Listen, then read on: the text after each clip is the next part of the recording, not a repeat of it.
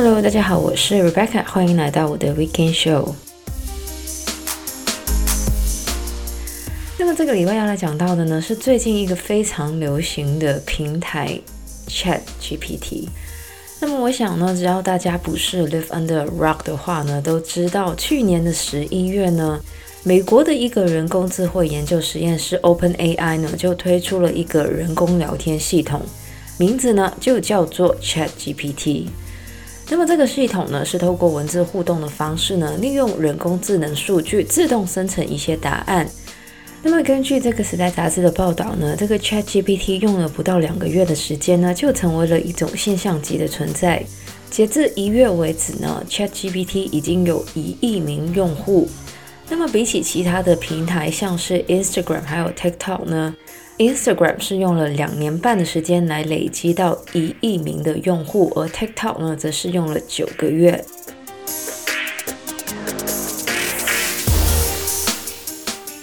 那么这个 ChatGPT 之所以这么的受欢迎呢，当然很大部分是来自于我们的好奇心。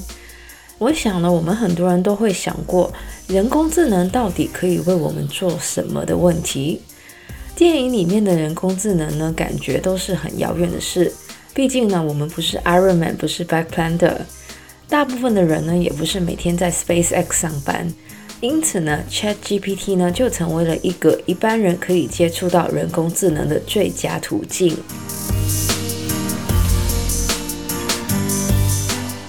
那么，ChatGPT 呢，是一个 Generative AI，也就是生成式的人工智能。Chat 呢就是聊天，而 GPT 呢则是 Generative Pre-trained Transformers，意思呢就是已经训练过的生成模型。那么用家呢只要输入文字呢，这个 Chat GPT 呢就可以快速的生成答案。比如说，我们都知道论文呢是有一个格式的，而我们如果想要生成一篇关于语言学习的论文呢，我们只需要把我们的研究题目输入进去。它就可以呢，快速的整理整个互联网的数据，然后呢，生成一篇论文。那么过去的聊天机器人 Chatbot 呢，很多都是用内建关键字的方式呢来处理问题的。而 ChatGPT 跟以前的 Chatbot 不一样的地方呢，就是它是没有所谓的内建关键字的，也就是什么样的问题它都可以处理。那么要说 ChatGPT 是很创新的东西吗？其实对于这个 Silicon Valley 的人来说呢，ChatGPT 的功能呢并不是很新鲜的。但是呢，由于过去来说呢，AI 的技术并没有普及，所以呢，当这个 OpenAI 推出这个 ChatGPT 的时候呢，就引来了很多好奇的人呢去了解到底 AI 是怎么一回事。如果大家有看过这个 ChatGPT 的界面呢，就会知道这个平台的界面呢非常的简洁，而这种对用家非常友好的界面呢，也是 ChatGPT 在短时间成为流行的一个原因。那么，在这个 ChatGPT 开始的时候呢，大部分的用家呢，其实都是用一个好奇的心态去接触的，他们可能会让这个 ChatGPT 写一首猫王风格的歌，写一首关于花生酱还有面包的诗之类的。而通常呢，这些用家的原意呢，也只不过是想要把这个 ChatGPT 的答案分享到社交媒体上。但是呢，非常快的，很多的用家呢，发现这个 ChatGPT 的功能呢，其实是可以有很多用途的，像是搜寻资料、写代码、写文章、写文案，或是我刚刚所说的写论文等等。而渐渐的，也开始有用户呢，开始利用这个 ChatGPT 呢，写工作的申请。学术论文，甚至是代码，甚至有些公司呢，更是主动的把 ChatGPT 呢引入到他们的工作流程里面。像是著名的网络媒体公司 BuzzFeed 呢，就利用 ChatGPT 来写他们那些非常有名的心理测验。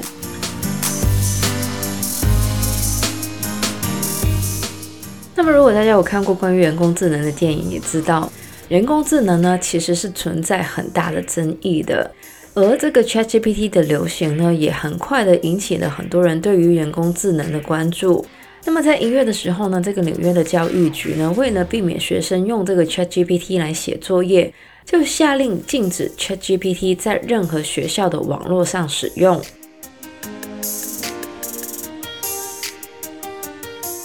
而除了这个学生会用这个 ChatGPT 来剽窃或是作弊之外呢，ChatGPT 的另外一个最大的问题呢，就是因为它是依靠网络数据来生成答案的，所以呢，ChatGPT 可能会生成一些呢带有种族歧视或是性别歧视的答案。那么有人呢就曾经让这个 ChatGPT 用 Python 的语言呢来生成一个分辨科学家好坏的编码。而 ChatGPT 的答案呢，就是如果这个人是白人跟男性的话呢，那么他就是一个很好的科学家。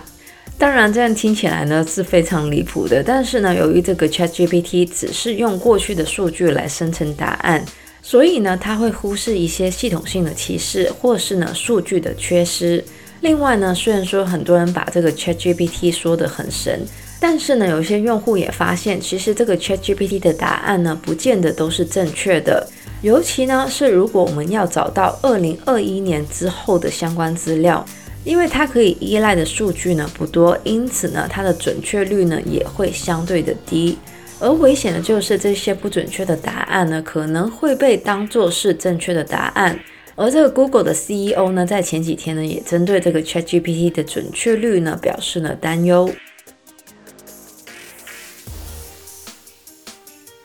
么除了以上的问题之外呢，ChatGPT 的营运呢也是有很大的争议的。那么为了确保系统上没有一些像是儿童色情、犯罪或是自残的行为呢，OpenAI 呢在肯亚聘请了一个团队来监控这个 ChatGPT。然而呢，就有媒体报道出呢，这些肯亚的员工每小时的薪资呢只有两元美金。当然，因为这个 ChatGPT 的普及呢，这样子的剥削呢也成为了这个 OpenAI 的一个污点。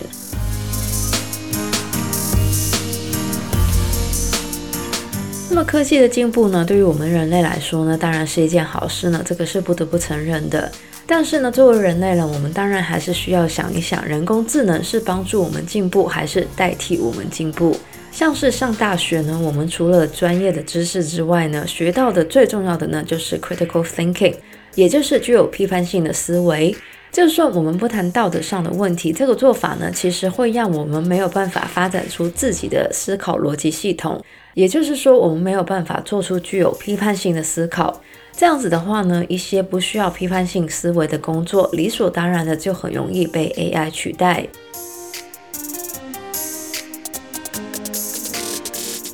那么以上呢，就是我们这个礼拜的节目内容，讲到的呢，就是最近非常流行的 ChatGPT。不知道大家呢有没有体验一下这个 ChatGPT 的系统呢？那么我的 BFF 呢有说过，这个 ChatGPT 呢在写诗方面呢非常的厉害，所以呢我有建议他出一本就是 ChatGPT 的十四行诗或是 Haiku 之类的。那么还是那么一句话，就是大家在使用这些平台上呢，还是要注意一下资料的准确性，还有呢就是资料来源等等的。那么也有人跟我说，我节目的稿子呢其实也可以用这个 ChatGPT 写。的确是这样，没错。但是这样子呢，我就少了很多乐趣，还有学习的机会。而且呢，有时候想不出题目呢，或是不知道怎么写呢，其实也是乐趣的一种。那么喜欢我们节目的朋友呢，记得可以在不同的 Podcast 平台上追踪或点评我们的节目。我们的节目呢，将会在加拿大东岸时间的每周日凌晨十二点钟更新，也就是香港、台湾的每周日下午一点钟。希望大家有个美好的周末，谢谢大家收听，我是 Rebecca，我们下个礼拜再见，拜拜。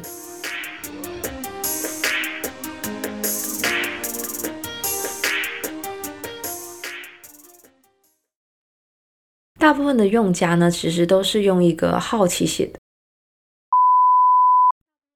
引入到他们的工作流程里。那么在一月的时候呢，这个纽约的教育局呢，教育局。